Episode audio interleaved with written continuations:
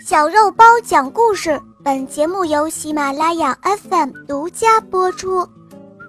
去金鱼家做客，演播肉包来了。在一个大池塘里，住着一条可爱的金鱼。蚂蚱和蜻蜓是金鱼的好朋友，他们经常在一起玩耍。有一天，金鱼准备了丰盛的午餐，想要请两位好朋友到家中来做客。蜻蜓说：“我可以飞过水面去你家里没问题，可是蚂蚱怎么去呀？”蚂蚱着急地说：“是啊，我不会游泳，你家在池塘的深处，我可怎么办呀？”这时候。金鱼使劲儿地想了想，他说：“别着急，我有办法。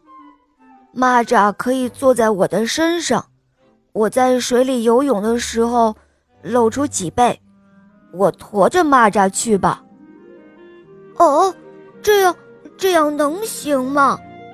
蚂蚱有一点犹豫，他问道。蜻蜓说：“嗯，没事的。”我跟着你们飞，一有情况，我马上就会去支援你们的。于是蚂蚱放心地坐在了金鱼的身上。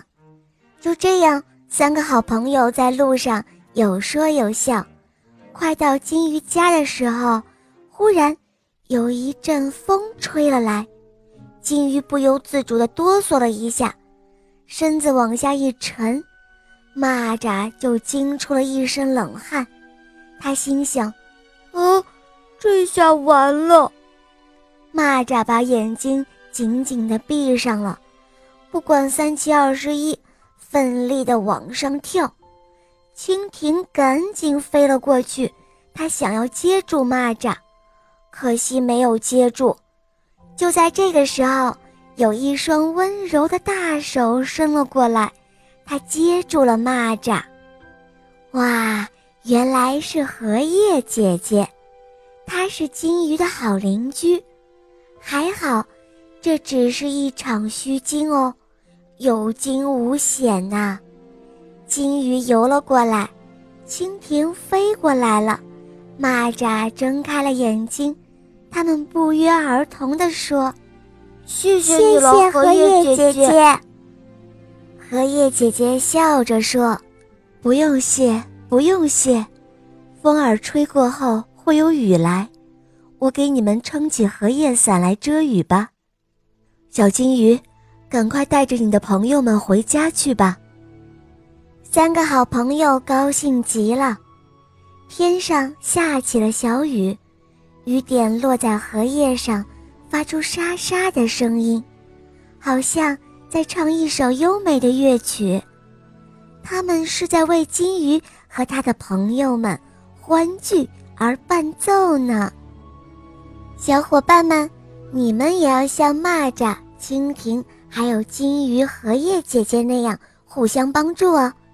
在他人遇到危险的时候，如果自己可以帮助到别人，就勇敢地站出来；如果帮不了，就向周围的人寻求帮助哟。